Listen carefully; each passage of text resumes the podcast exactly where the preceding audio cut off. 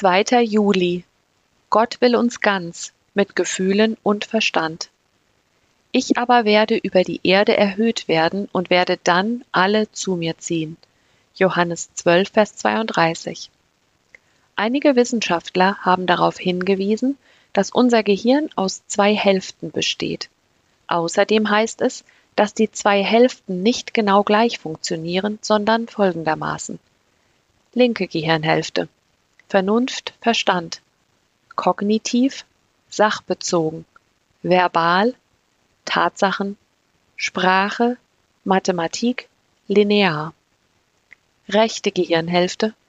Intuition, subjektiv, beziehungsorientiert, visuell, Gefühle, Kunst, Musik, räumlich. Gott übergeht unser Denken nicht, wenn er durch die Gemeinde wirkt. Er übergeht auch nicht die eine Hälfte des Gehirns zugunsten der anderen Hälfte. Wir denken oft einseitig, aber Gottes Gedanken sind ganzheitlich.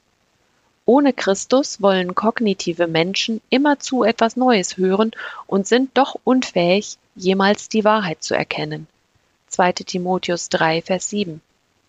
Ohne Christus sind gefühlsbetonte Menschen ein Spielball aller möglichen Leidenschaften. 2. Timotheus 3, Vers 6.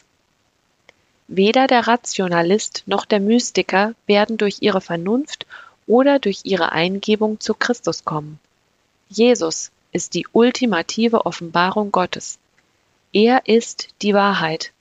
Er zieht beide zu sich, den Rationalist und den Mystiker, wenn sich beide nicht länger auf ihren eigenen Verstand verlassen.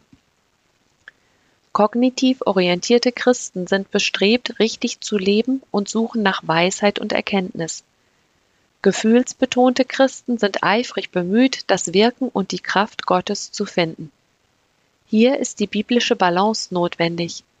Wir jedoch verkünden Christus, den gekreuzigten Messias, als Gottes Kraft und Gottes Weisheit.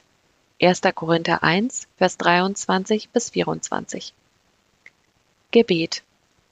Herr, bewahre mich, dass ich weder zu starr noch zu nachgiebig bin in meinem Denken und Lernen. Lass meinen Sinn durch deine Wahrheit die rechte Balance finden.